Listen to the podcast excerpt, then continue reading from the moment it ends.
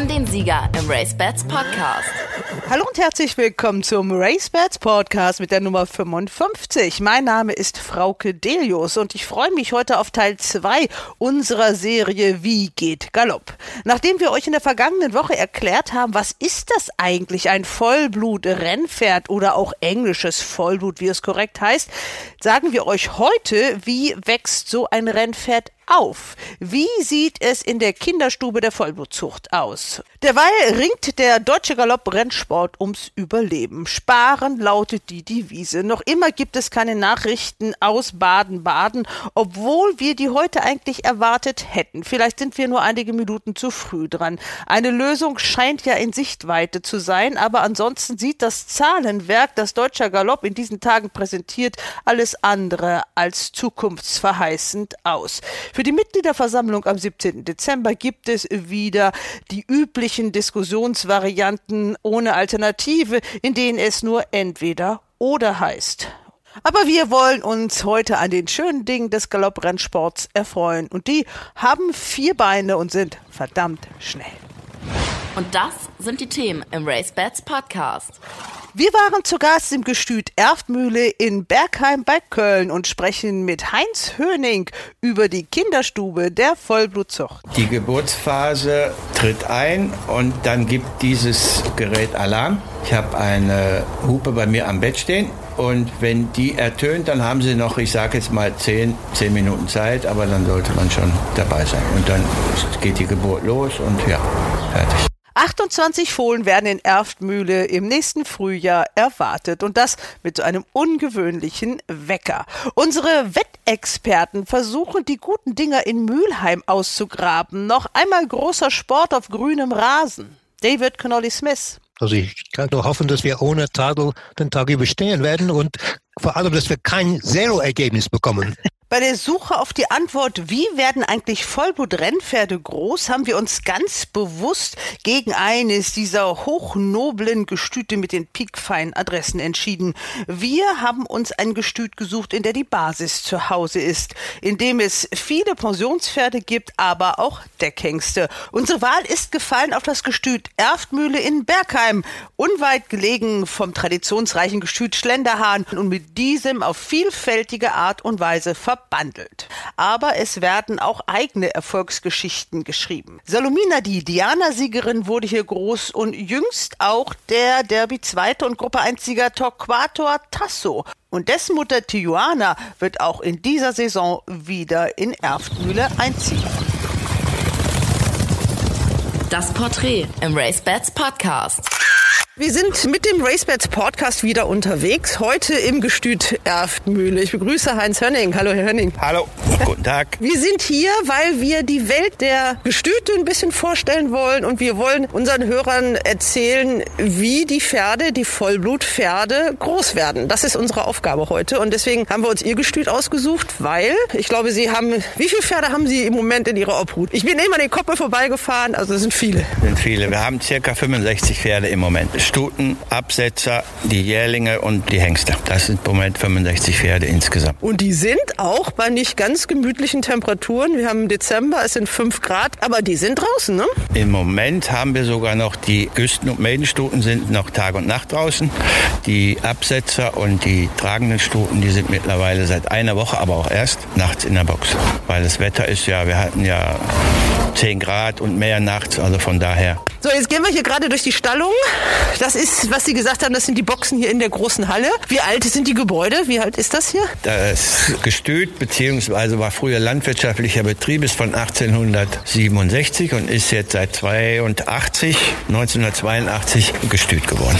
Also die Boxen, haben die die Größe, wie sie sie haben sollen hier? Ja. Und in der Mitte stehen ganz viele große, runde Strohballen. Also da hat man nicht so weite Wege, wenn man die Boxen macht. Hier haben wir überhaupt nicht weite Wege.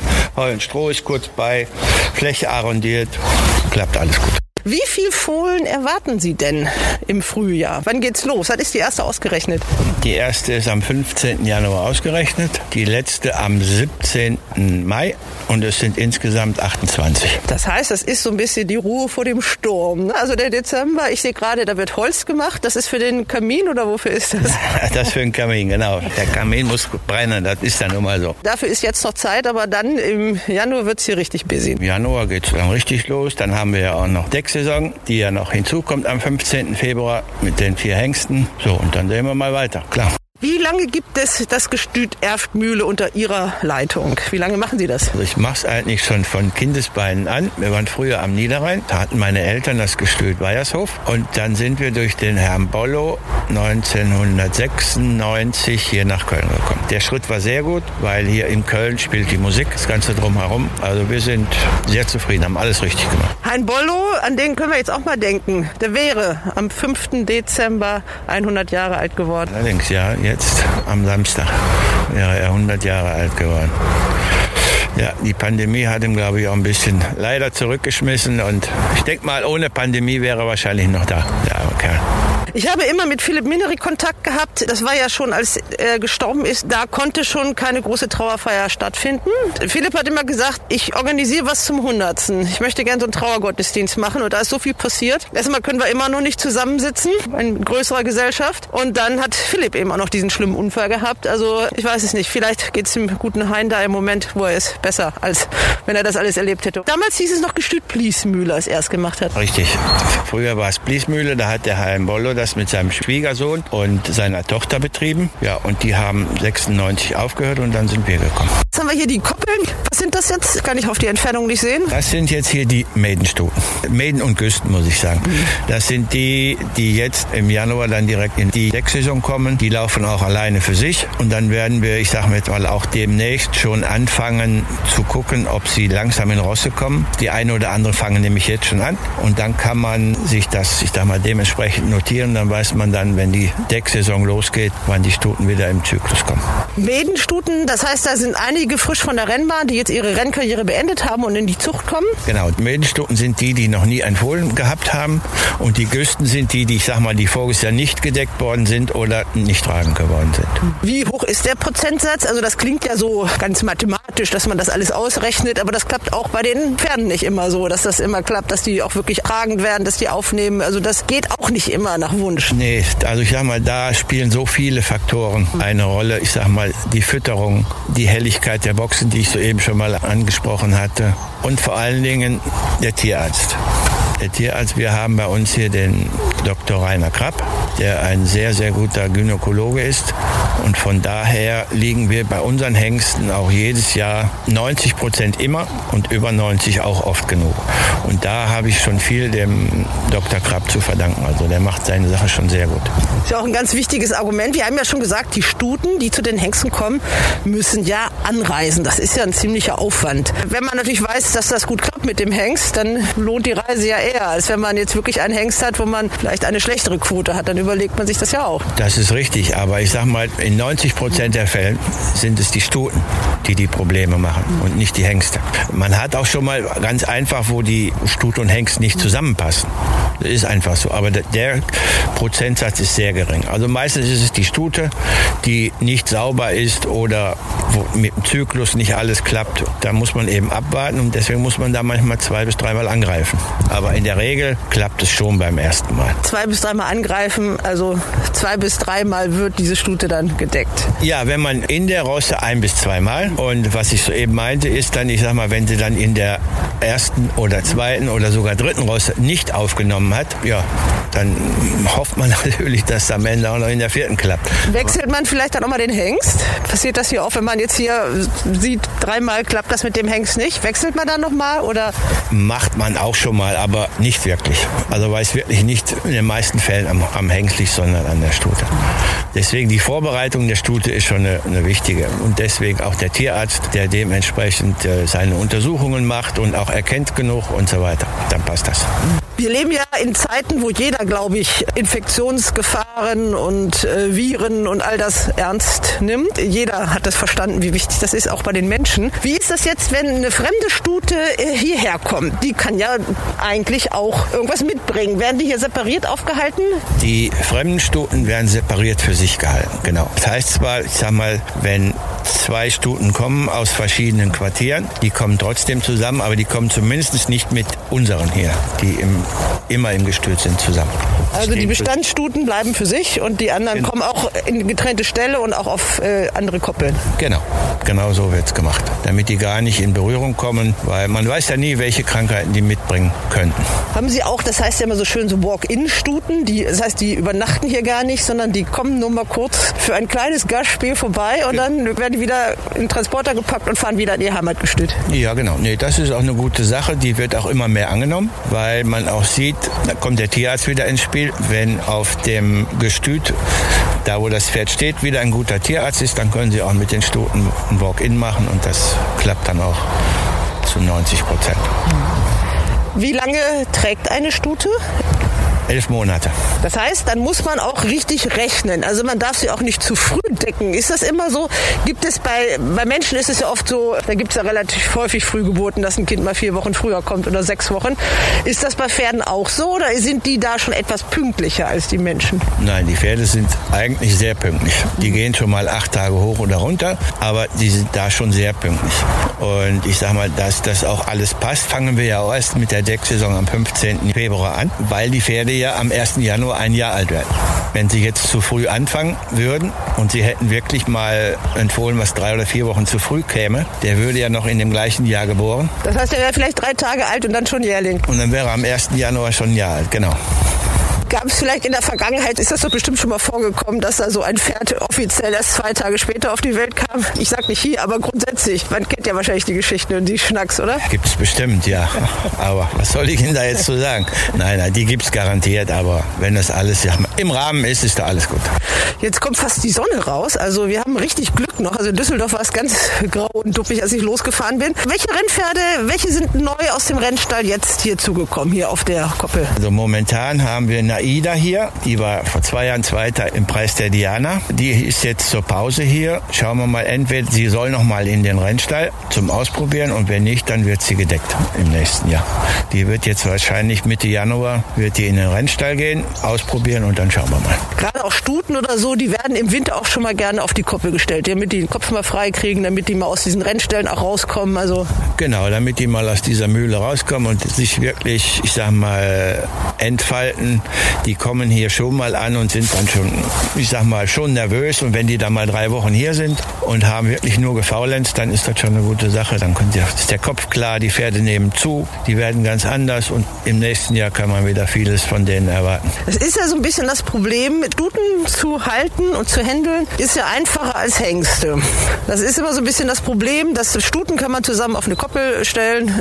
Die ärgern sich wahrscheinlich manchmal auch ein bisschen, aber das geht. Aber bei Hengsten geht das eben nicht. Bei Hengsten geht es nicht. Die sind von der Natur her, die beißen sich und da ist die Gefahr zu groß, dass da was passiert. Das ist der Punkt, weil man Hengst, dass man Hengste nicht zusammennimmt. So ein Deckhengsleben einerseits natürlich schon schön, aber auf der anderen Seite sind die dann immer alleine auf der Koppel. Die sind immer alleine, das ist richtig. Es gibt zwar auch Gestüte, die haben dann eine Stute dabei. Ich habe zwar noch nie ausprobiert, ich habe ja auch keine eigenen Hengste. Deswegen äh, würde ich es jetzt auch mal so belassen, dass die einzeln weiterlaufen und es klappt ja auch gut. Es klappt ja auch gut. Und wir stehen jetzt hier von der Box von Ito, dem Adlerflugsohn. Ich guck mal rein. Der ist gerade am Heufutter, ne? Ja, der hat jetzt seine Ruhe. Der war heute Morgen schon draußen. Die gehen versetzt immer raus, drei bis vier Stunden, die Hengste. Der futtert jetzt und der nimmt alles hier, guckt sich alles an über Tag. Ist ein ruhiger Kerl. Also von daher sind wir alle mit dem Jungen zufrieden. Sein berühmter Vater steht ja nicht weit von hier entfernt. Das ist richtig. Der steht in Zieberich, hier in Gestüt Schlenderhahn. Der hat natürlich natürlich da, ich sag mal, sein gutes Zuhause gefunden und hoffen wir mal, dass er noch lange da bleibt und wird auch als Champion wahrscheinlich auch nächstes Jahr eine gute Geschichte sein. Merkt man denn auch, dass die Nachfrage bei Ito größer wird? Also Adlerflug, für die, die das nicht so wissen, ist also wirklich derzeit der erfolgreichste Deckhengst in Deutschland. Der hat die Derby-Erstplatzierten gestellt, 1-2. Dann hat der Derby-Sieger in Swoop noch im Prix de l'Arc der Triumph einen wirklich herausragenden zweiten Platz geschafft. Dann gab es nochmal ein Doppel in einem Gruppe 1-Rennen mit Torquato, Tasso und DiCaprio. Also das sind so die ganz großen Sieger. Jetzt auch noch mit Mythico, und zweijährigen ja. Gruppesieger. Das gab es auch noch nicht. Nee, gab es auch noch nicht. Ito ist jetzt ein Sohn von Adlerflug. Und deswegen die Frage, wenn der Vater, der kostet ja ein bisschen mehr als der Sohn. Also steigt dann auch die Nachfrage beim Sohn, weil man sagt, auch über die Generation hinweg vererbt sich das auch gut. Klar, das wollte ich ja gerade sagen. Also der Ito wird dieses Jahr voraussichtlich nach 20 bis 25 Stunden decken. Heißt also, ist ein Plus von knapp 100 Prozent. Er hat in den letzten Jahren weniger gedeckt und von daher die Stimmung ist gut. Buchungen sind auch schon angenommen, was relativ früh ist für diese Hengste, aber wir sind sehr zufrieden. Das wird schon. Der Adlerflug wird 16.000 Euro kosten. Wie teuer ist es denn, wenn man mit seiner Stute von Ito gedeckt wird? 3.000 Euro. Zahlbar bei lebendem Pfoten sogar. Jetzt müssen wir auch das erklären. Das ist in der Vollblutzucht ja was ganz Besonderes. Da wird nicht etwa der Samen des Hengstes hin und her geschickt. Nein, die beiden kommen wirklich zusammen. Das heißt, der Natursprung ist gefragt, damit ein Fohlen als vollwertiges Vollblutfohlen anerkannt wird, richtig? Genau. Also in der Vollblutzucht ist es Gesetz, dass es nur den Natursprung gibt. Das ist schon mal so. Ito nochmal darauf zurückzukommen, also der kostet 3000 Euro im Gegensatz zu seinem Vater, obwohl er auch schon, ich sag mal, einen zweijährigen Sieger dies Jahr auf der Bahn hatte, namens Theodora, die beim Waldemar Hick steht. Also von daher ein bisschen Frühreife wird er auch vererben, obwohl das ja gar nicht vom Pedigree her so ist. Und deswegen sind wir guter Dinge, dass nächstes Jahr und in den folgenden Jahren alles gut wird. Also das ist dann der Tipp für Züchter, die vielleicht einen etwas kleineren Geldbeutel haben. Man kriegt eigentlich fast die gleichen Gene und es kostet also wirklich statt 16.000 3.000 Euro. Ito ist da, Nutan ist da. Liani und Waldfahrt. Waldfahrt ist noch nicht hier, aber der nee, kommt. Liani ist auch noch nicht da. Also. also der ist noch im momentanen Schlendern. Momentan ist nur Ito und Nutan hier. Nutan, den muss ich mir angucken, weil Nika ist natürlich ein Fan von Stallnitzer, weil die ja bei Horst Steinmetz gearbeitet hat und die war noch zur Zeit von Nutan, war die da noch. Deshalb muss ich da jetzt unbedingt mal ein Foto machen von dem. Ja, wir sind jetzt hier in der Box von Nutan, der wirklich einen ganz entspannten Eindruck macht. Bisschen Kuschelpferd, ne? Also der will auch gestreichelt werden. Der will auch gestreichelt werden. Also ich sag mal, wenn die Jungs in der Box sind, ist ja auch alles okay. Nur wenn das heißt raus, dann meinen die auch immer, die müssen ihren Job machen und zeigen sich auch dann auch dementsprechend. Das ist eben so. Deswegen kommen die auch immer nur alleine auf die Koppel und auch nicht, dass ein anderer Hengst vis-à-vis -vis ist. Genau, damit die ihre Ruhe haben, die sehen und hören kein Pferd, dann grasen die auch okay und sonst rennen die immer nur Zaun auf und ab und dann haben keine Ruhe und meinen immer, der Job ruft. Das macht jeder anders. Ne? Also in Auenquelle, da hat der Karl-Dieter Ellerbrake seine Hengste immer auf zwei Koppeln. In der Mitte ist ein Weg, breit genug, aber die sind die ganze Zeit am Gange, ne? wie Sie es beschreiben. Äh, man könnte es wahrscheinlich auch so machen, wenn die Gegebenheiten es ja. hergeben. Hier wäre es ein bisschen schwierig und deswegen macht hier Guliani, der immer, ich sag mal, hier in Schlenderhand steht, der hat immer neben seinem Vater gestanden. Das war immer okay, auch mit einem Weg dazwischen. Mhm. So, und dann war das schon okay. Das ist Tertulien gewesen, Tertulien, ne? genau. Ja der leider dieses Jahr eingegangen ist. Das ist natürlich Länderhahn ein Paradies. Da haben die Hengste so ein eigenes Haus. Da würde mancher Mensch von träumen, da zu wohnen, oder? Ja, das war schon ein schönes Hengsthaus, was die Jungs da haben. Die haben wirklich ein sehr schönes Zuhause. Jeder eine eigene Koppel hinten dran. Also da kann man schon nicht meckern. Aber wenn die Saison losgeht, dann kommt er hierher, die Giuliani. Genau, Anfang Januar, dann kommt er hier. Haben Sie eine eigene Deckhalle? Oder passiert das hier? Eine Deckhalle haben wir nicht. Wir machen das hier hinten unterm Abdach, zeige ich Ihnen mal. Weil das ist ja schon, schon ein ziemlicher Akt. Ich habe das einmal gesehen. Ja, das sind, wie viel wiegt so ein Deckhengst? 600 Kilo? Irgendwo zwischen 500 und 600 Kilo. Aber ja. gut, die Jungs sind ja zu handeln. Die machen ja irgendwo nur ihren Job. Und wenn die Stuten gut in Rosse sind, dann passt das ja auch. Der Platz, der wird dann hier geräumt. Das Stroh ist dann weg. So, und dann wird hier, hier wird die Sache verzogen. Okay, und das ist auch hier die Koppel für den Deckhengst? Oder? Das ist da hinten, wo momentan die zwei Stuten laufen. Ja. Das mhm. sind äh, circa, das hat ein Hektar. Mhm. Und da bewegen die Jungs sich. Und, wenn die nachher reinkommen, nach Mittag, dann kommt der nächste Hengst raus, mhm. rundherum dann den und hören die auch nichts und dann ist alles gut. Wie viele Gaststuten haben Sie hier? Wie viele sind eigene und wie viele sind Pensionsstuten? Also wir haben fünf eigene Stuten und immer so circa 20 fremde Pensionsstuten, die immer hier stehen.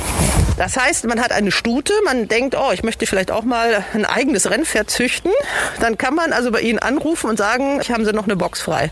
Genau. Also, wenn Sie eine Stute haben, die zum einen unserer Hengste zum Beispiel soll oder auch nicht, wenn zu einem anderen wäre auch kein Problem. Sie können die hier unterstellen. Die Stute fohlt hier ab. Der Werdegang geht weiter, wenn sie gedeckt werden soll. Die Nachzucht kann auch hier bleiben bis zum Rennstall und dann geht das große Glück weiter.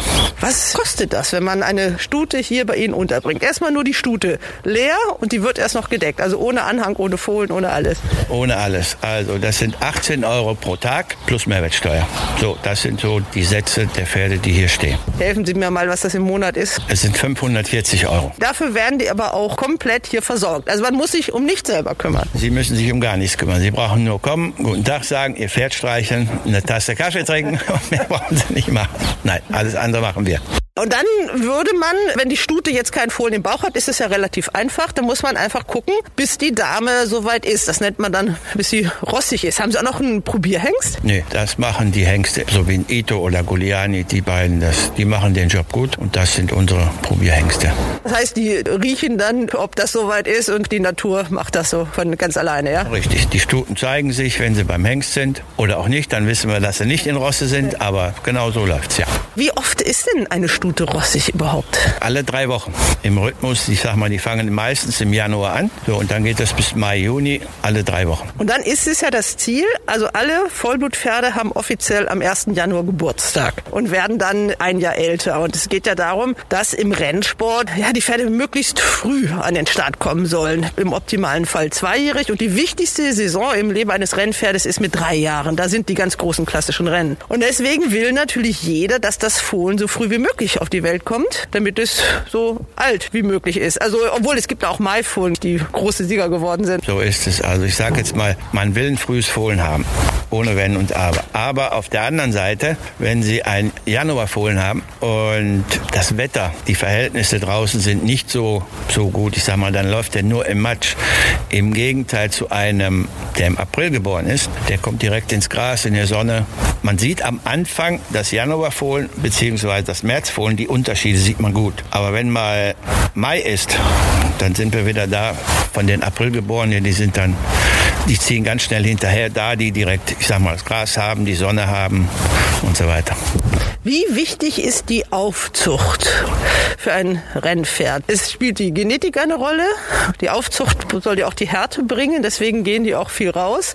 Und dann kommt dann irgendwann nochmal der Trainer, der natürlich das Pferd dann für die Rennbahn vorbereiten soll. Von der Gewichtung her, wo sehen Sie da die Aufzucht? Wie wichtig ist das? Aufzucht ist für mich wichtig. Ich sag mal, die werden geboren. Und vor allen Dingen ganz wichtig, die müssen in der Herde. Die Fohlen müssen in den sogenannten Kindergarten. Die müssen Krankheiten durchleben. Ich sag mal, die die, die erkälten sich, äh, stecken sich gegenseitig an, um das Immunsystem alles zu stärken.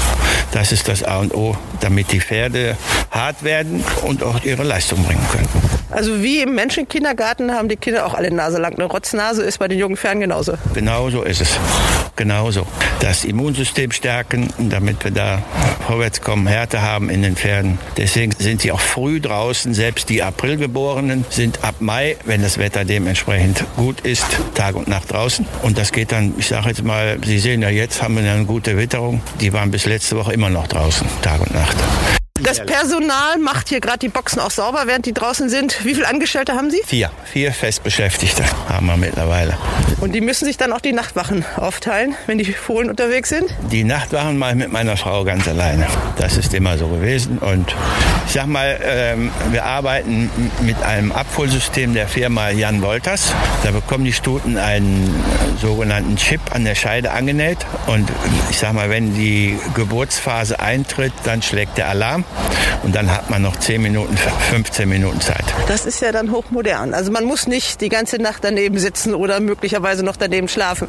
Nee, das ist, ich sag mal, das war früher mal. Einige machen es heute noch, aber wir machen es seit 91 mit der Anlage und die hat bisher, ich sag mal, alle Fohlen erwischt. Ist keiner durchgegangen und wir haben im Jahr circa 25 bis 30 Abfohlen. Ja, da hilft die Technik doch sehr, auch für die eigene Lebensqualität. In einigen Wochen werden die ersten Fohlen des Jahrgangs 2021 geboren.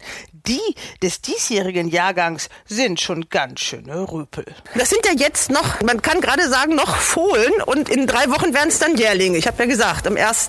Januar werden die alle automatisch ein Jahr älter. Das ist die Rüpelabteilung. Das ist die Rüpelabteilung. Also Hengstestuten sind auch schon getrennt, weil die Hengste ganz anders, so die sind viel munterer als die Stuten, aber getrennt sind sie.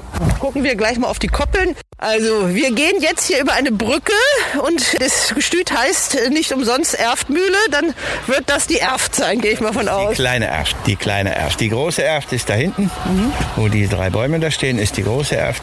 Das ist die kleine Erft, das ist, was die Rheinbraun mhm. abpumpt, um wegen Kohle. Mhm. Das ist jetzt hier die kleine Erft, ja.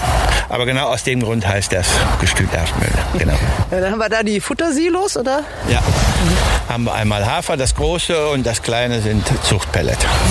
Jetzt gibt es ja solche und solche Gestüte. Es gibt Gestüte, die haben goldene Aschenbecher für die damaligen Gestütsherren, die dann, bevor sie in den Stall gegangen sind, ihre Zigarren abgelegt haben. Da rede ich jetzt von Röttgen. Auch Schlenderhahn ist natürlich schick und schön und wirklich auch wieder besonders schön, weil man ja auch wirklich saniert. Das Schloss wird schön gemacht. Sie sind, das ist nicht schick, das ist praktisch. Kann man das so sagen? So kann man es sagen. Also es kommt ja am Ende auf den Vogel an und nicht unbedingt auf den Käfig. Oder? Würde ich jetzt mal sagen. Soll natürlich alles, ich sag mal, Licht und Luft und, und Platz genug ist natürlich das A und O. Und alles andere kommt oben drauf, ja. Für die Pferde, die gucken ja nicht, ob das alles irgendwie hochherrschaftlich aussieht. Hauptsache, die Box hat die richtige Größe und wie gesagt, äh, das, das passt alles. Was gibt's denn da so für Normen? Wie, was gibt es da für Vorgaben? Also mittlerweile sollten die Boxen mindestens dreieinhalb mal dreieinhalb Meter groß sein von der Grundfläche. Viel Licht und Luft so, das ist jetzt mittlerweile so Standard, was man sagen kann. Also die müssen auch rausgucken können, die Pferde. Je nachdem, wo sie stehen. Wenn es Außenboxen sind, sollten sie rausgucken können.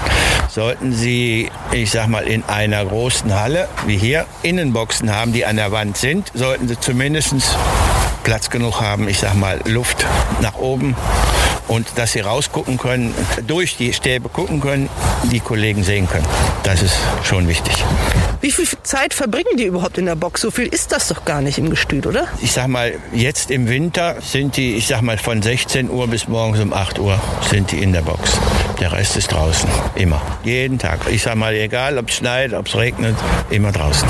Die machen zwar viel kaputt. Sag mal, wenn man jetzt mal guckt, so eine Wiese, die zweieinhalb Hektar groß ist, da laufen jetzt 15 Stück am Ende. So, und die machen dann schon viel kaputt. Und ich werde das nachher auch gleich noch mal ein bisschen filmen. Daneben ist eine Wiese oder eine Koppel, die ist schön grün. Das heißt, man muss immer wieder einer Koppel auch die Zeit geben, dass wieder nachwachsen kann und dann wechseln sie die Pferde irgendwann. Genau. Wir wechseln die, die Koppeln, die grün sind, die werden gewechselt in einem äh, Abstand von alle sechs Wochen. Also ich sage jetzt mal, die sind vier Wochen drauf und dann hat die, hat die Wiese wieder sechs Wochen Ruhe. Wächst das dann von alleine nach oder muss man dann nachhelfen? Muss man da wieder neu aussehen? Nee, man muss schon, ich sag mal, je nachdem, wie sie beansprucht wird, wenn der Pferdebesatz hoch ist, müssen sie auch schon mal nachsehen. Aber es ist auch die Witterung, wenn, so wie jetzt, die, die Sommer waren ja sehr, sehr warm und da ist schon viel kaputt gegangen. Aber auf der anderen Seite, ich sag mal, wir äppeln die Wiesen ab. Wir Abäppeln heißt die Pferdeäpfel entfernen. Ist das kein guter Dünger oder ist das einfach zu viel davon? Das ist zu viel und der Stickstoff, der drin ist, der, der Haufen macht viel kaputt und vor allen Dingen die Würmer. Deswegen äppeln wir die Wiesen komplett ab. Dann werden die, ich sag mal, gemulcht. Das überständige Gras wird abgefahren und dementsprechend wird dann auch nochmal nachgedüngt. Nach der Frühjahrsdüngung, die wir mit Kalkstickstoff machen, 200 Kilo pro Hektar circa, werden die dementsprechend im Juni, Juli nochmal mit Volldünger nachgedüngt, circa 100 Kilo pro Hektar, so abgeäppelt, abgemulcht, ja, und hoffen, dass es regnet. Wie viele Hektar haben Sie insgesamt hier an Koppeln? Wir haben circa 40 Hektar auf 15 Koppeln verteilt. Ideal, es ist, das sind schon ziemlich viele Pferde. Ich, hab, ich war mal bei Andreas Putsch in Frankreich. Der sagt, bei mir hat jedes Pferd zwei Hektar. Das ist dann natürlich schon Luxus pur. Das ist Luxus pur. Ich sag mal, gut, wenn man es sich erlauben kann, ist das ja auch okay. Ja, wenn man da nicht von leben muss, noch mehr. Aber hier ist es natürlich so, wir sind ja nicht weit weg von Köln. Das heißt, hier ist Land teuer und kostbar. Hier ist Land teuer, sehr teuer sogar, weil ich sag mal, je, die Landwirte, die sitzen einem hier auch im Nacken. Wenn sie hier irgendwo ein paar Quadratmeter verkaufen wollen, das geht so schnell. Nein, deswegen sind wir froh und wir sind auch froh, dass die ganze Geschichte hier schön arrondiert ist. Das ist das Allerwichtigste, kurze Wege. So, und von daher ist das vom Arbeitsablauf auch sehr gut. Sind wir schon sehr zufrieden. Die berühmtesten Pferde, ich erinnere mich an eine Diana-Siegerin, die hier groß geworden ist. Ja, Salomina vom Gestüt Bona. War eine schöne Sache, alles, dass sie in Düsseldorf die Diana gewonnen hat. Vor allen Dingen hat sich der Herr Harzheim Senior sehr, sehr gefreut, mal wieder ein richtig gutes Pferd zu haben. Also war schon eine schöne Sache, muss man sagen. Gestüt Bona hatte ja auch mal eine eigene Scholle, hat das aufgegeben. Und sind alle Pferde jetzt hier bei Ihnen? Alle Pferde vom Gestüt Bona sind jetzt seit 2006 hier im Gestüt Erftmühle. Wie viele sind das? Als der Senior die Sache betrieben hat, waren es noch circa acht bis zehn Stunden mit der Nachzucht. Mhm. Jetzt sind es noch vier bis fünf plus der Nachzucht. Wer wohnt da? Da wohne ich. Ein schöner Blick. Gucken Sie auf die Pferdekoppeln. Ja. Terrasse mit Pferdeblick. Ja, mit allem drum und dran. Nee, wir haben hier, das passt schon. Schön mittendrin. Viele Wiesen, Stall, alles im Auge. Passt schon. Können wir vielleicht nochmal noch vorgehen, damit ich mal sehe, wie der Blick von Ihrer Terrasse ist. Ja, also es ist wirklich beneidenswert. Das ist immer so ein Traum eigentlich, dass man morgens auf der Terrasse sitzt und gleich, na gut, auch bei Ihnen die Arbeit sieht. Ja, gut, aber trotzdem ist schon schön. Sie haben gesagt, am 15. Januar geht geht's los. Dann wird das erste Fohlen erwartet. Wer ist die Mutter und wer ist der Vater? Die Mutter ist Neria, ist eine Tertullienstute aus der Nacella und der Vater ist Nutan. Also unser erstes Fohlen ist dieses Jahr ein Nutan. Dann dieses Alarmsystem. Also muss man sich das vorstellen, dass sie nachts schön schlafen und dann macht's piep piep und dann muss man schnell sein oder wie ist das? Die Geburtsphase tritt ein und dann gibt dieses Gerät Alarm. Ich habe eine Hupe bei mir am Bett stehen und wenn die ertönt, dann haben sie noch, ich sage jetzt mal 10, zehn Minuten Zeit, aber dann sollte man schon dabei sein. Und dann geht die Geburt los und ja.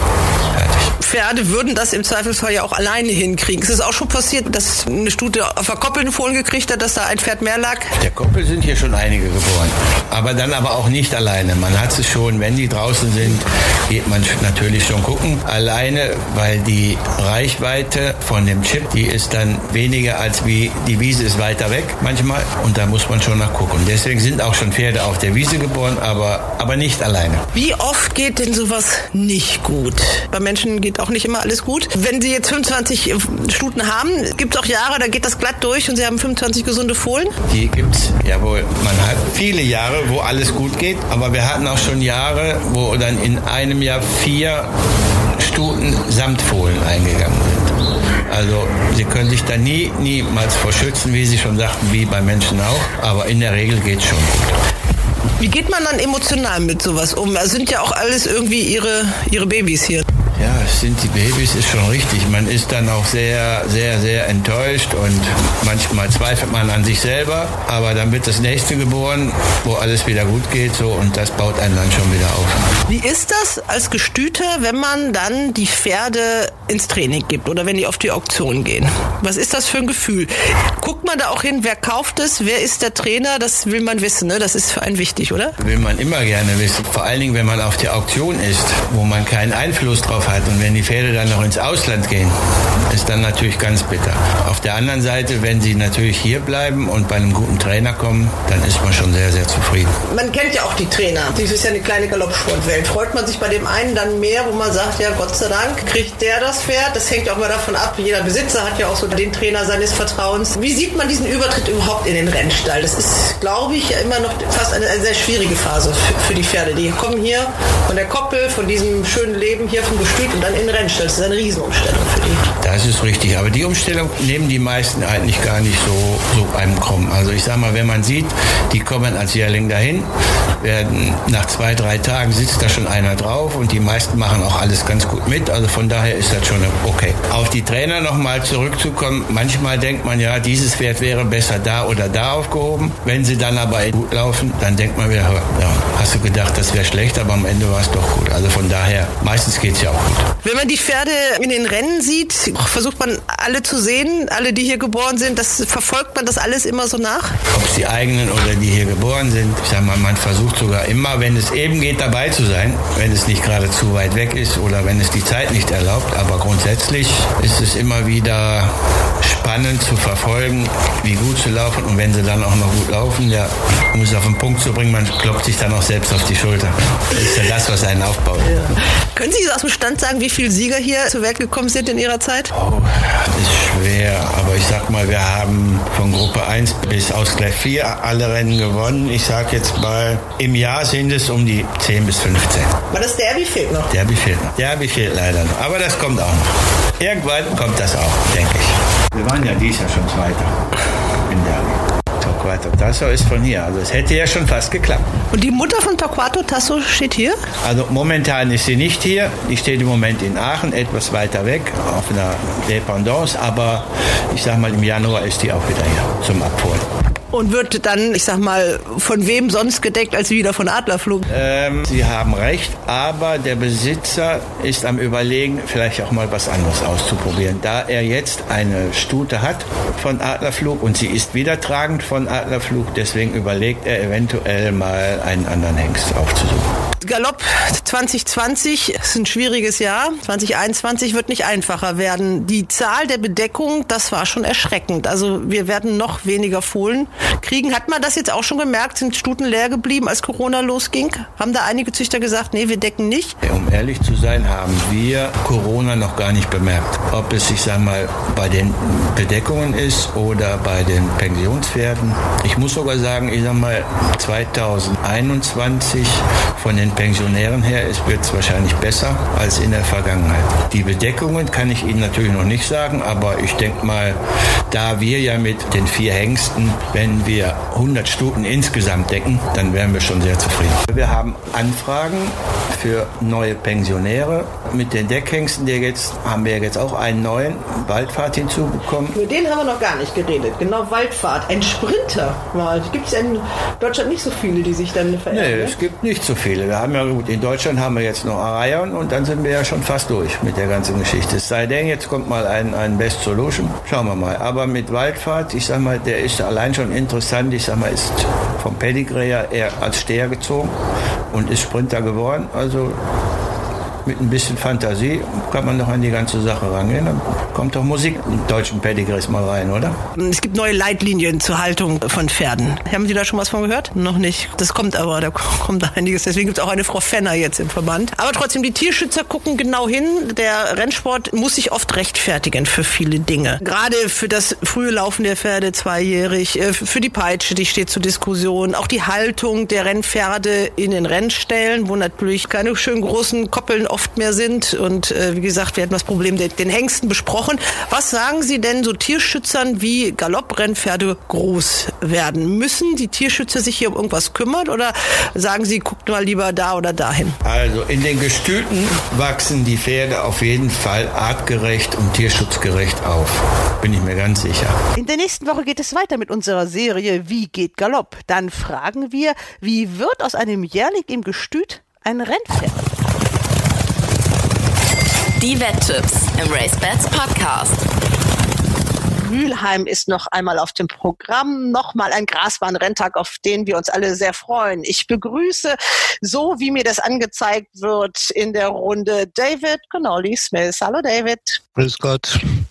Christian Jungfleisch. Hallo Christian. Hallo zusammen. Und Ronald Köhler. Hallo Ronald. Servus beieinander aus München. Ich möchte nicht in Wunden rühren, aber ich habe mir das ganze Elend, möchte ich fast sagen, irgendwann nicht mehr genau angeguckt in Dortmund. Wie sieht denn die Bilanz aus im Moment? Ihr habt ja jeder drei Siegwetten abgegeben. Wie sieht die Bilanz aus? Christians Bilanz ist super. Ja. Nein, ist katastrophal. Ich weiß nicht, bei, bei Ronald, wie es bei dir auch schlecht wahrscheinlich. Ah, das sieht so ähnlich aus wie bei dir, David. Ja, genau. 0,0. Christian, bei dir? Bei mir waren zwei von drei haben gewonnen. Unser gemeinsamer Tipp ist leider untergegangen. Frauenwolf, Frauenwolf. Den habe ich noch ja. gesehen, das weiß ich. Den habe ich gesehen, habe ich gedacht, naja, der war ja nun auch nicht drin. Vierter oder sowas war der. Ich weiß oder? nicht genau. Auf jeden Fall, er war, er war noch vor Degas. ja, vor Basel. Okay, also Christian. Naja, aber wenn man, wenn man die Quoten zusammenzählt, muss man wirklich sagen, der Christian mag sich ja jetzt nicht selber so loben, aber er ist wirklich deutlich vorne. Also er hat ja. deutlich mehr Auszahlung als Einsatz und das ist, das ist schon eine Kunst. Das muss ja. man auch mal sagen. Und wir dürfen das ja sagen.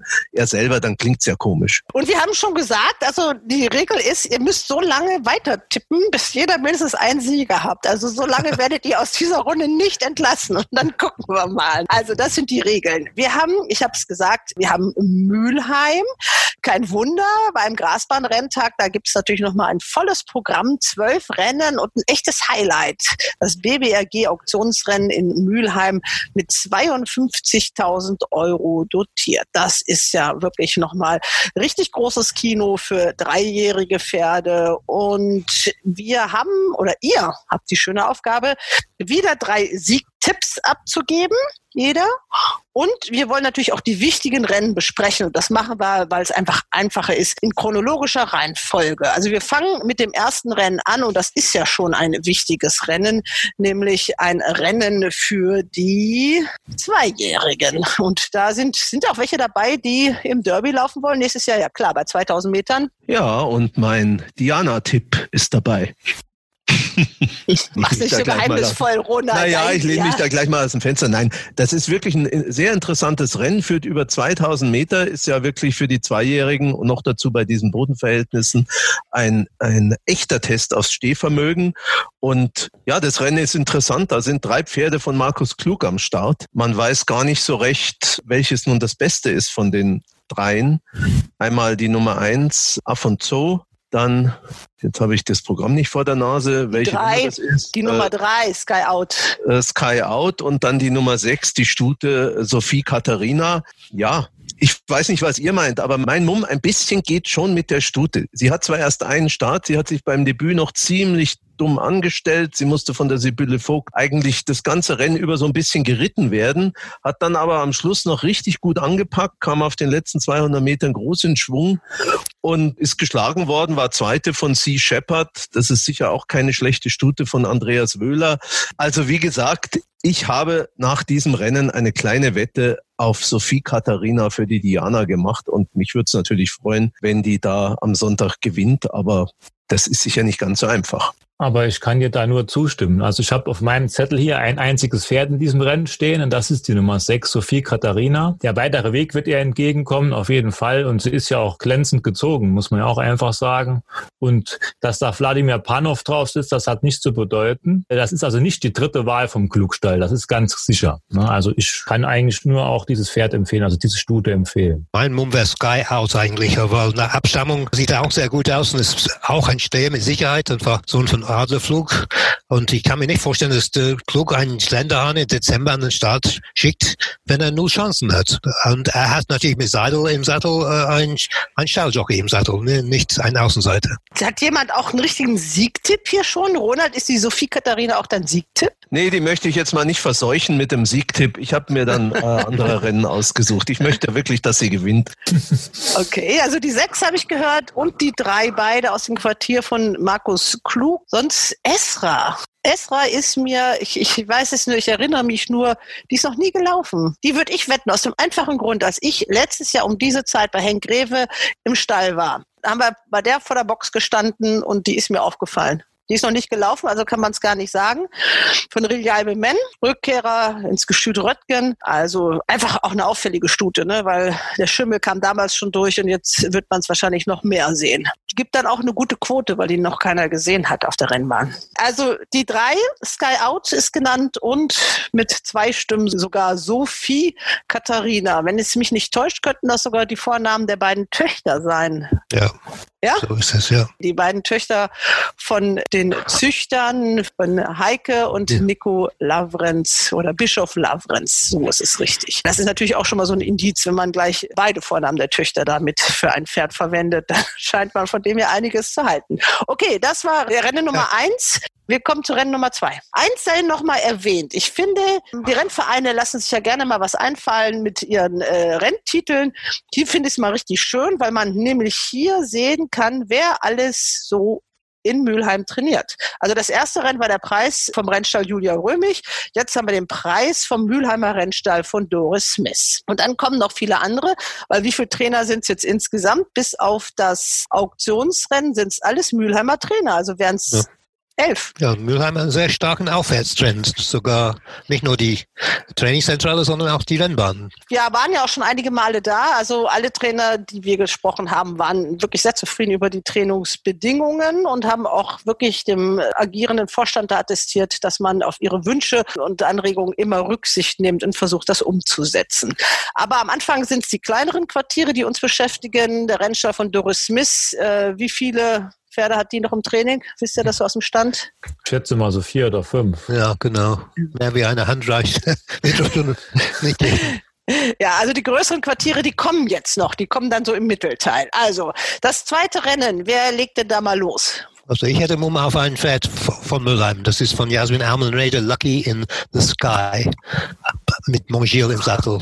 Dass der Mongiel noch Rennen reitet, überrascht mich zwar, aber der reitet ja in der Arbeit für Jasmin und äh, wahrscheinlich hat er noch genug können. Aber Lucky Sky hat mehrere gute Leistungen gezeigt, die eigentlich in diese Klasse reichen würde. Dreijährige Sieglose im November, die können alle nicht sehr viel. Und äh, ich, ich würde sie nicht wetten unbedingt, aber das wäre mein Tipp, wenn ich gezwungen werde, einen Tipp abzugeben. Vor allem, das lässt die ja auch nie los, äh, so richtig, wenn man einmal Rennen geritten hat und jetzt noch die Möglichkeit hat, kann man das ja tun. Kevin Woodburn ist ja auch immer noch aktiv, zwar als Amateur, aber der kann ja auch noch gegen die Jungen gewinnen. Also wenn es geht, Lucky in the Sky ist der Tipp von David. Habt ihr äh, auch was zu diesem Rennen, Christian oder Ronald? Also das Rennen ist für mich ein bisschen schwer zu durchschauen, muss ich sagen, weil wie der David eigentlich schon gesagt hat, wir sind hier jetzt Anfang Dezember und Pferde, die jetzt schon das ganze Jahr laufen und sind immer noch sieglos, das sind für mich nicht so die großen Könner.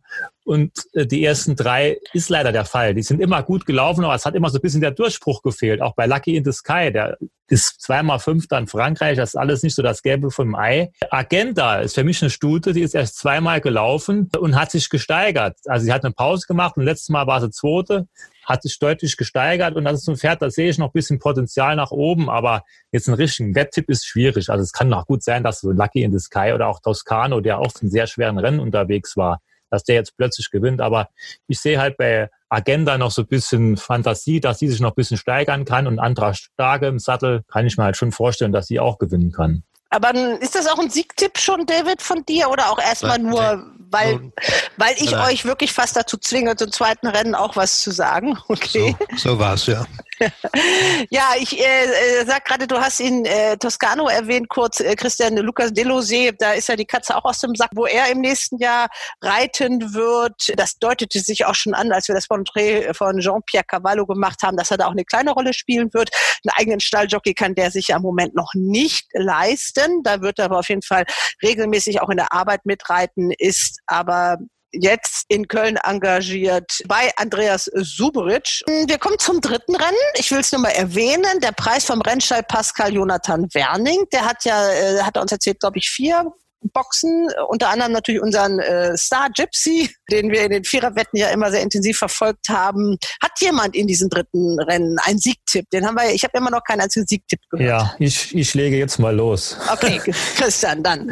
Das ist zwar wahrscheinlich die Favoritin in diesem Rennen, aber ich gehe hier mit der Nummer vier, Romexa. Die ist in Krefeld vor ein paar Wochen debütiert, kam da sehr spät auf 1300 Metern, sehr spät ins Rollen, war dritte, sehr gut gelaufen. Das war ein Feld von 14 Pferden Pferden. Heute das Feld ist, laufen nur acht und da laufen auch viele Pferde mit, die meines Erachtens, die, die sieht immer aus, als werden sie gewinnen, aber sie gewinnen nie. Biteria, die versucht das ganze Jahr schon zu gewinnen. In Krefeld war Biteria noch vor Romexa, aber Romexa wird sich steigern, da bin ich mir 100% sicher. Und Biteria, irgendwie läuft immer einer vorbei an der Stute. Und von daher gehe ich hier mit Romexa, Marcel Weiß und Martin Seidel im Sattel. Oh, David, da wird uns der Christian wieder ein paar Punkte abnehmen, weil Vielleicht, das ist natürlich schon relativ gut möglich, dass diese Romexa gewinnt. Ich meine, die ist wirklich, wie du sagst, äh, toll gelaufen, war auch schon beim ersten Start stark gewettet, also die ich denke auch, die wird Favoritin und hat natürlich eine riesen Siegchance. Ich habe in dem Rennen wenig Mumm, aber wenn ich wetten muss, dann würde ich Reventa wetten. Die habe ich mehrmals gespielt. Sie ist jetzt bei Schirgen gelandet, äh, Bahnhof reitet, ehemaliger Allos-Pferd bei Würle und die haben immer eine gute Meinung gehabt und sie hat ständig enttäuscht, aber vielleicht klappt es hier. Wenn man sich die Form so anguckt, also über, noch einmal war sie Zweite in Mülheim. Ja, ja, also immerhin, also in Mülheim. Ja, immerhin. Gute Bahnform. ja, man muss, irgendwas muss man ja suchen, ne, damit man ja, auf klar. so ein Pferd kommt. David nimmt immer seine Sparkassen, das ist doch prima. Also, das war das dritte Rennen. Da haben wir einmal den Tipp von Christian Romexa. Rennen Nummer vier. Der Preis vom Mülheimer Rennstall Marcel Weiß. Jetzt gehen die Handicaps los. Das ist ja, ja. wirklich ein Handicap-Festival in Mülheim. Ja. Also für den, der gerne in Handicaps wettet, ein genau, wahres ja. Fest. Und wer da ein paar Mal trifft am Tag, der ist vermutlich weit vorne. Genau. Es ist allerdings nicht ganz einfach. Ja, ich bin noch jetzt direkt im vierten Rennen, kommt mein zweiter Schuss. ich will mal ein bisschen auf Quote gehen, nicht nur mit den heißen Favoriten. Deswegen nehme ich hier die Mülheim-Spezialistin Pastina, die Nummer 413 ist das also. Die ist gut in Form, enttäuscht eigentlich selten. Die war einmal schwach gelaufen, das war auf zu kurzer Distanz. Cecilia Müller reitet die Stute immer. Marian Falk-Weißmeier hat eigentlich auch gute Form und auch letzt, zuletzt in Krefeld, wenn man vorne den Sieger wegnimmt, äh, der ja überlegen vorm Feld gelaufen ist mit 14 Längen, war die ja auch dicht dabei, war Dritte. Und von daher gehe ich hier mit Pastina und bei 17 Pferden wird es da auch noch eine gewisse Quote hoffentlich geben. Gibt es Opposition? Ja, ich habe auch in, mein, in diesem Rennen ist mein erster Siegtipp. Ein Pferd, was auch Ronald gesehen hat, nehme ich an. Das war Nada Mas von Jasmin Ammenreder. Frischer Sieger. Aber das war, sah sehr gut aus in München vor ein paar Wochen. Gewann im Spaziergang im Grunde genommen. Hat drei Kilo mehr, aber ich finde, wie sie wieder gewonnen hat, Nada Mas, die drei Kilo ist äh, leicht drin. Also für mich Nada Mas, Jasmin Ammenreder, Miki Kadadu. Ronald, du es wird noch, wird noch teuer genug, der restliche Renntag. Jetzt kommen wir zum fünften Rennen und das ist der Preis vom Rennstall Jean-Pierre Chipi Cavallo. Hat da jemand was? Nein, nur einen kleinen Hinweis. Also die Wette möchte ich da noch nicht platzieren, aber ein Hinweis auf die Nummer 6 Iniesta. Ist zwar ein neunjähriger Wallach, aber der mag den weichen Boden. Könnte jetzt beim dritten Start nach der Sommerpause soweit sein. Lucas Delosier ist sein Lieblingsjockey. Der letzte Sieg datiert aus dem Dezember 2019 in Mülheim. Gleiche Bahn, gleiche Distanz. Also ich würde mal sagen, wenn es mit äh, Iniesta auf der Grasbahn nochmal geht, dann entweder am Sonntag oder am zweiten Weihnachtsfeiertag. Aber ich bin jetzt auch nicht so überzeugt, dass ich da eine von meinen drei Wetten platzieren möchte. Ja, aber ich schon, ich hätte Mumm hier auf Petunia, Dreijährige von Christian von der Recke trainiert, mit Anne van den Trost im Sattel. Ich glaube, dass sie an meinen Freund Peter Brauer gehört, aber ich bin nicht ganz sicher. Stark Königsforst. Ja, Kann das, das sein? ist richtig, das ist ja. richtig. An dieser Seite ist ganz gut gezogen, ist noch sieglos allerdings, aber mehrmals gut gelaufen. Krefeld das letzte Mal Zweiter. Äh, das war keine schlechte Vorstellung gegen diesen Frontrunner, der schon weit vor dem Ziel voraus war. Sie kam gut auf, auf dem zweiten Platz. Das war ein Ansatz und ich glaube, sie kann es bestätigen mit eventuell mit dem Sieg gegen diese durch die Bank schlechte Pferde. Okay, dann ja. haben wir hier also Davids zweiten Siegtipp. Also zwei Siegtipps für Christian, zwei für David, nur Ronald hält sich noch ein bisschen zurück. Wir lassen uns überraschen. Jetzt kommt das Hauptrennen des Tages, das finanziell höchst dotierte, das BBAG Auktionsrennen. Dreijährige Pferde, auch 14 Pferde im Rennen. New Topmodel sehe ich da ganz unten, frische Siegerin. Hat da jemand was? Ja, ich finde es ein sehr interessantes Rennen. Deutliche Rechnungsfavoritin ist natürlich die Nummer 1 Schwesterherz aus dem Stall von Henk Grebe mit Andra Starke. Bist du dir sicher, dass das die deutliche Rechnungsfavoritin ist? Ja, die muss fünf Kilo am Sister Lulu geben. Das geht, glaube ich, nicht nach Rechnung. Also rein nach, nach vorne. Oh, 91. Okay, ja, der, ihr habt recht. Ja, gut, die, die, das nehme ich natürlich nicht ernst, die 87,5 von Sister Lulu, aber äh, ihr habt natürlich recht. Ja, frage ich doch erstmal, hat jemand hier eine Sieg, einen Siegkandidaten? Also chancenreich ist natürlich die Nummer 1 Schwesterherz, die ja mit ihrem Listensieg in Baden-Baden über 1400 Meter sozusagen wieder auferstanden ist, dann Gruppe 3 platziert war hinter Wonnemond über 1700 Meter, dann Vierter auf Gruppe 2 Ebene in Mailand über 1600 Meter. Aber sie hat in dem Rennen Topweight als Stute 58 Kilo. Und das ist schon anspruchsvoll, vor allen Dingen bin ich nicht so ganz sicher, ob sie auf dem weichen Boden wirklich über 2000 Meter kommt. Man hat sie zwar immer schon für eine Steherin gehalten, aber sie lief halt zuletzt doch über kürzere Distanzen. Und da sehe ich schon ein gewisses Fragezeichen, auch wenn sie ja als Zweijährige im Ratibor-Rennen über 1700 Meter damals schon Zweite war. Ich gehe mit der Nummer zwei in Orgerell. Ich finde das Pferd sehr interessant. Nach einer Pause seit März kam er Mitte November in einem Altersgewichtsrennen auf schwerem Boden über 2000 Meter in St. Cloud wieder heraus. Man hat jetzt Eddie Ardouin engagiert, der ihn auch in St. Cloud geritten hat. Die deutschen Handicapper bewerten diese Leistung mit 77 Kilo GAG. Das ist natürlich noch deutlich weniger als die 91 beispielsweise von Schwesterherz. Aber ich sehe bei Inaugural noch Luft nach oben und würde hier eine Siegwette platzieren. Ja, da kann ich dir eigentlich nur zustimmen. Also wenn ich ein Pferd Sieg spielen würde in diesem Rennen, würde ich auch die Nummer zwei. Ich kann den Namen nicht so schön aussprechen wie du, ehrlich gesagt. Für mich ist das ein Zungenbrecher. Ich hätte es gedacht, das heißt ein bisschen anders, aber egal. Die Form in Frankreich, die ist einiges wert. Das war eine Klasse 1 Rennen. ein Klasse 1 Rennen, das sind Rennen, die gibt es in Deutschland eigentlich gar nicht. Also das sind schon richtig gute Pferde gelaufen. Und das Pferd hat auch, muss man in Dortmund Phuket Paradise abgekentert vor seiner Verletzungspause. Und Phuket Paradise ist auch kein schlechtes Pferd. Bist du stumm? Jetzt ist er weg. Ja. ja. Christian, das ist wieder diese super Internetverbindung nach Queersheet. Ich habe in der Zeit schon mal geguckt, was das eigentlich heißt, dieser Name des Pferdes. Ja, inaugural speech ist doch die Antrittsrede, oder? Genau, genau. inaugural genau. ist die Antrittsfeier auf Deutsch. Also ich, das hat mich mal interessiert. Und aber muss man erstmal drauf kommen auf so einen ja, Namen. Ne? Wenn Biden Präsident wird, das ist ein Inauguration. Also inaugural. Auf Englisch heißt es inaugural. Kann das sein, dass ich weg war die letzten du Minuten? Du warst ja. weg, ja. aber wir haben in der Zeit schon mal geklärt, was inaugural, habe ich das jetzt richtig ausgesprochen? Wahrscheinlich nicht, was das überhaupt übersetzt heißt. Weißt Ach du was, so. Christian? Ich habe, das habe ich schon gehört, irgendwas mit Antrittsrede, ne? Genau, ja. Antrittsfeier wäre das. Und die also Antrittsrede, also, die ah. hören wir dann bald hoffentlich. Äh. Also alles, was ich gesagt habe, war jetzt weg. Ja, fast alles. Fang doch mal an, erzähl doch mal so, was. Also ich, also, also ich kann die Nummer zwei in Norquil oder wie auch immer, finde ich auch eine tolle Form in Frankreich. Aus der Pause raus direkt Zweiter. Der Jockey kommt extra aus Frankreich hierher und mit Schwesterherz stelle ich mir so ein bisschen die Frage, warum die jetzt hier läuft. Also muss man die jetzt hier noch aufbieten, über 2000 Meter mit 58 Kilo. Ihre Bestleistungen sind eindeutig über 1400 oder über die Meile gewesen. Wir haben die letzte Woche oft in diesen Rennen gesehen, dass diese vermeintlichen Favoriten keine Chance mehr hatten. Und wir haben jetzt schon Dezember, da kann die Form schnell kippen. Solide ist bestimmt auch Palm Springs. Der ist gut gelaufen. Hoppegarten hat seine letzte Leistung richtig gestellt. Und der ungeschlagene Anselm, da weiß ja auch kein Mensch so richtig, was der kann. Der hat in Dortmund im Handicap gewonnen. Und danach, das Pferd, das damals Zweiter war, ging in Hoppegarten im Handicap danach spazieren. Also da weiß man auch nicht so richtig. Und für die Rechenfreunde, siehst du, Lulu habe ich das letzte Mal angesagt in Hoppegarten. Da war es nur achte Chancen los gegen große Außenseiter. Aber die ging da lange bestechend gut in Hoppegarten, wer sich an dieses Rennen noch erinnern kann. Und plötzlich ging sie keinen Meter mehr.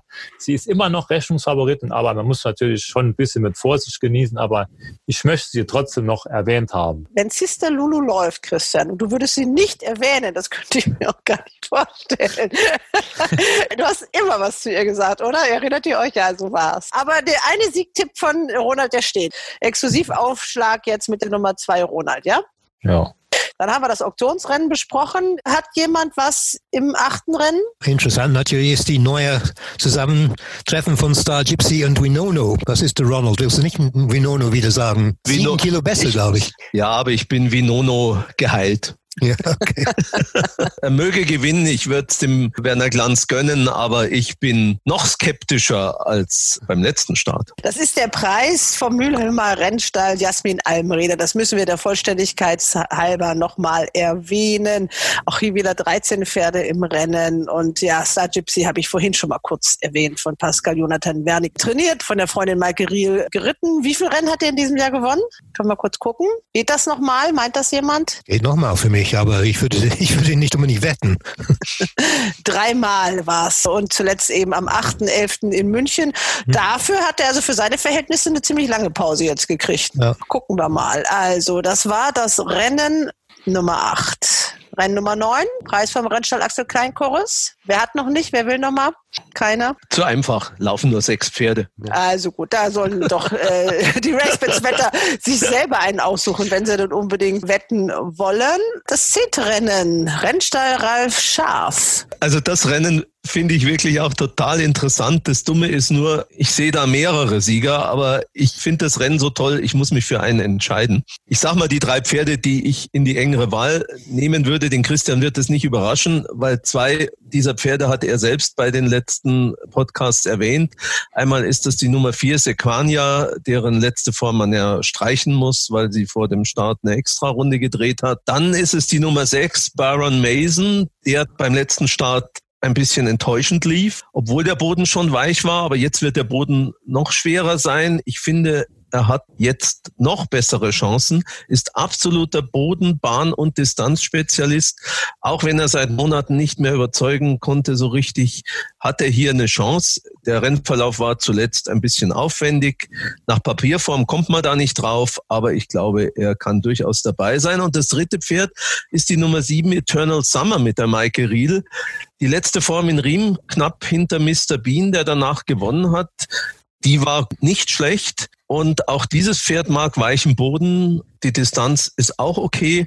Also ich glaube fast, dass Michael Riel mit Eternal Summer eine bessere Chance hat als jetzt nochmal mit Star Gypsy. Und jetzt muss ich mich irgendwie entscheiden und ich entscheide mich in der Tat für die Nummer 7 Eternal Summer und mache meine Siegwette auf Eternal Summer. Ich bin auch einverstanden, das wäre mein Tipp gewesen. Die Münchner Form war gar nicht so schlecht, ne? Ja, ob es halt hier reicht, das werden wir sehen. Ja. Aber und jetzt reitet die Maike selbst, ähm, aus München war das der Japaner, glaube ich. Ne? Ja, ja. Aber natürlich kann es auch sein, dass so eine Sequania vielleicht spazieren geht. Schwarzschild muss er gehen. Wo das geht in Mülheim? Wir werden sehen. Also Eternal Summer, Ronalds zweiter Siegtipp.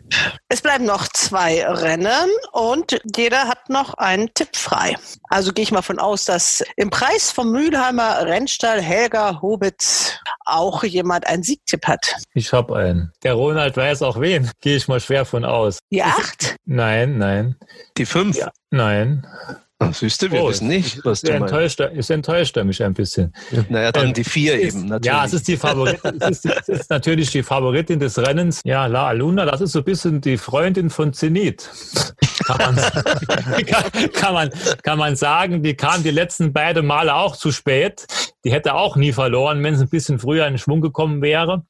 Und das Pferd verfolge ich auch schon das ganze Jahr. In Hamburg kam die einmal schon viel zu spät, wo sie in Frankreich sogar am Toto 30 stand. Da habe ich sie schon gewettet, da hätte ich sie gerne geschnappt mir das Geld. Da war sie nur Zweite, danach lief sie ein paar Mal schwächer. Aber jetzt ist sie toll in Form, war in Mülheim auch schon Zweite. Und zuletzt hat sie auch nur ganz unglücklich wieder verloren. Und ich gehe hier mit La Aluna, vor allen Dingen, weil sie hat zuletzt gegen Sussex Solo verloren in Mülheim und steht gegen dieses Pferd jetzt drei Kilo besser als damals. Also von daher, ich habe ein bisschen Angst vor Highly Favored, weil der plötzlich am Sonntag in Dortmund das große Laufen bekam und da hat er einen deutlich stärkeren Gegner geschlagen. Wenn der jetzt das gleiche auf Gras macht, im Ausgleich 4 plus 8 oder 9, was das hier ist, wird er natürlich wieder gewinnen. Aber bei so alten Herren, die sind ja nicht so zuverlässig. Von daher gehe ich mit La Aluna. Das war eine schöne Aussage, Christian. Okay. Ja, das ist der Vorteil, dass der Christian so vorne ist. Dann kann er natürlich wirklich Pferde tippen, die eine gute Siegchance haben, auch wenn sie nicht so eine hohe Quote kriegen. Wir müssen natürlich jetzt mehr aufs Risiko gehen, der David und ich. Also, ja, ist noch so lang. Da kann auch so viel passieren. Habt ihr was in diesem Rennen oder kloppt ihr euch gleich beide im 12. im letzten Rennen? Ich bin im 12. Oh, da bin ich ja gespannt. Ja, ich bin genau wie äh, der Christian gerade gesagt hat, ein älteres Pferd, ne, nicht ganz zuverlässig. Ich habe jetzt den Alterspräsidenten des ganzen Tages genommen, der 13-Jährige ohne Tadel. Ich mag die alten Pferde gern und ohne Tadel hat oft genug Leistungen gezeigt, die hier reichen würde. Er zeigt es nicht jeden Tag, das weiß ich. Er läuft auch jede Woche fast oder jede zweite Woche. Diesmal hat er einen neuen Jockey und äh, die mag ich. Anna van den Trost. Sie ist sehr verbessert in meinen Augen. Vor zwei Jahren habe sie immer gestrichen, aber jetzt hat sie sich wirklich wirklich sehr verbessert und äh, ich glaube mit Anna van den Trost für den Lückestau, der alte ohne Tadel kann vielleicht wieder seine Bestform bringen und so einen schönen Quote gewinnen. Ja, wenn er meinen Sieger schlägt, und zwar die Nummer sieben, Zero kam vom Besitzertrainer Uli Thomas in den Stall von Sarah Weiß, mag schweren Boden, hat sich zuletzt mit einiger Endgeschwindigkeit auf Platz drei angekündigt. Natürlich sind auch ein paar Formpferde im Feld und auch zwei dreijährige Handicap Debütanten und der von David erwähnte Senior. Aber ich kann mir vorstellen, wenn der Boden nach zwölf Rennen so richtig aufgewühlt ist, dann ist so ein siebenjähriger Wallach, der den Boden mag, gut untergebracht. Und ich hoffe, dass er, wenn er gewinnt, dies auch zu einer anständigen Quote tut, damit ich was für mein Punktekonto tue. okay. Ja. Christian, ganz kurz mal. Wir haben jetzt das zweimal gemacht. Das heißt, du hast 60 Euro eingesetzt. Wie sieht denn deine Bilanz aus? Über 100 Euro habe ich Auszahlung. Das ist schon mal, schon mal ganz ordentlich. Und wie gesagt, ihr deutetet das ja schon an, die beiden anderen. da ist es noch bei Null. Also ihr haltet das alles fleißig nach, hoffe ich, dass ich das nicht machen muss. Ich habe es aufgeschrieben. Man muss natürlich sagen, wenn jetzt so ein ohne Tadel gewinnt, dann überholt der David mich mit einem Treffer. Dann wird er 300 zahlen, nehme ich an. 300 wahrscheinlich nicht, aber er wird schon gut sein. Und den, den Ziro habe ich dem Ronald überlassen, muss ich ja noch dazu sagen. Als du geschrieben hast, du hast was im zwölften Rennen, da wusste ich fast, dass du die sieben nimmst. Ich wollte die eigentlich auch nehmen, aber. Oh, das macht mir ja Hoffnung. Ja.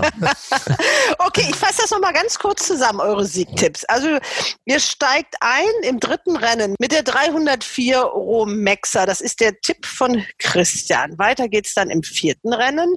David mit Nadamos, der 410 410. Und Christian ist auch in diesem Rennen dabei mit der 413 Passina, richtig? Ja. Gut, dann geht es weiter im fünften Rennen. Petunie, der Tipp von David, David, die 508 ist das. Petunie vom Stall Königsforst. Dann im siebten Rennen, jetzt bitte schön um die perfekte Aussprache, erst in englischer Version, die Nummer zwei von David. Inaugural. Und Ronald? Ja, ich hätte inaugural gesagt, aber, aber David ist natürlich der Native Speaker. ja, okay.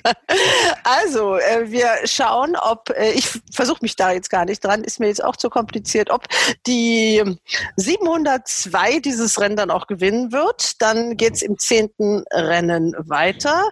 Die 1007 Eternal Summer, das ist der Tipp. Jetzt habe ich so fürchterlich geschrieben, dass ich das nicht lesen kann. Das war der Tipp von? Von mir, Ronald von Ronald. Da wusste ich nicht, ob das jetzt ein D oder ein R ist. Also Eternal Summer, die 1007 im zehnten Rennen der Tipp von Ronald. Dann folgt das elfte Rennen. Das ist die 1104 La Aluna von Christian. Und im zwölften gibt es dann gleich zwei Tipps. Einmal die 1207 Zero von Ronald und die 1200 zwölf der Alterspräsident mit 13 Jahren immerhin ohne Tadel. Für dich, David. So ist es. Da gucken wir mal, äh, ob wir die Bilanz von Christian, ja, er darf ja ruhig gewinnen, aber ob einer von euch da mal so ein bisschen dran kratzen kann. 9.55 Uhr ist das erste ja. Rennen. Früh aufstehen am Sonntag. Ja, ja klar. Wenn man wow. durch den Tag kommen will, muss man so früh anfangen, damit es noch halbwegs hell ist. Und natürlich ist auch die PMÜ wieder mit am Start. Die möchte ihren französischen Wettern so ein bisschen Rennprogramm zum Frühstück servieren. Aber man muss den Rennverein noch loben, muss ich ganz ehrlich sagen. Sie bieten hier zwölf Rennen an, haben zwei Rennen geteilt und loben sehr hohe Preisgelder aus. Das ist in heutigen Zeiten ja auch nicht selbstverständlich, das muss man schon sagen. Und sie wurden ja auch belohnt. Die Felder sind alle rappevoll. Ja, sind tolle, also für die Jahreszeit wirklich tolle Rennen, muss man sagen. Freue mich auch drauf, die ja. anzuschauen. Also ich kann nur hoffen, dass wir ohne Tadel den Tag überstehen werden und vor allem, dass wir kein Zero-Ergebnis bekommen. eins, eins da auch mal erwähnt, dass man sich ja auch so um die Aktiven ein bisschen äh, bemüht und auch um die Besitzer. Da gibt es, äh, wenn auch nur eine mini kleine Besitzerlounge. Das ist in Dortmund ein bisschen anders. Also da habe ich einen Anruf bekommen von einer Mitbesitzerin, die das Pferd auch selber führt und sattelt und die sagte, ich hatte eine die allerletzte äh, Box außen ohne Licht, ohne alles und musste da mein Pferd irgendwie versuchen zu satteln und dann ordnungsgemäß zu präsentieren. Also da sollte man doch mal als Rennverein vielleicht mal nachgucken und eine neue Glühbirne einschrauben. Also das wäre vielleicht dann doch schon mal ganz gut. Okay, ihr Lieben, ich wünsche euch ein schönes Wochenende, erfolgreiche Tipps. Macht's gut. Ich wünsche euch eine gut. gute Zeit und vor allem bleibt gesund. ciao, ciao. Schönen Abend ciao. allerseits. Ciao, ciao. Ja. Hals und Bein. Bis zum nächsten Race Bats Podcast.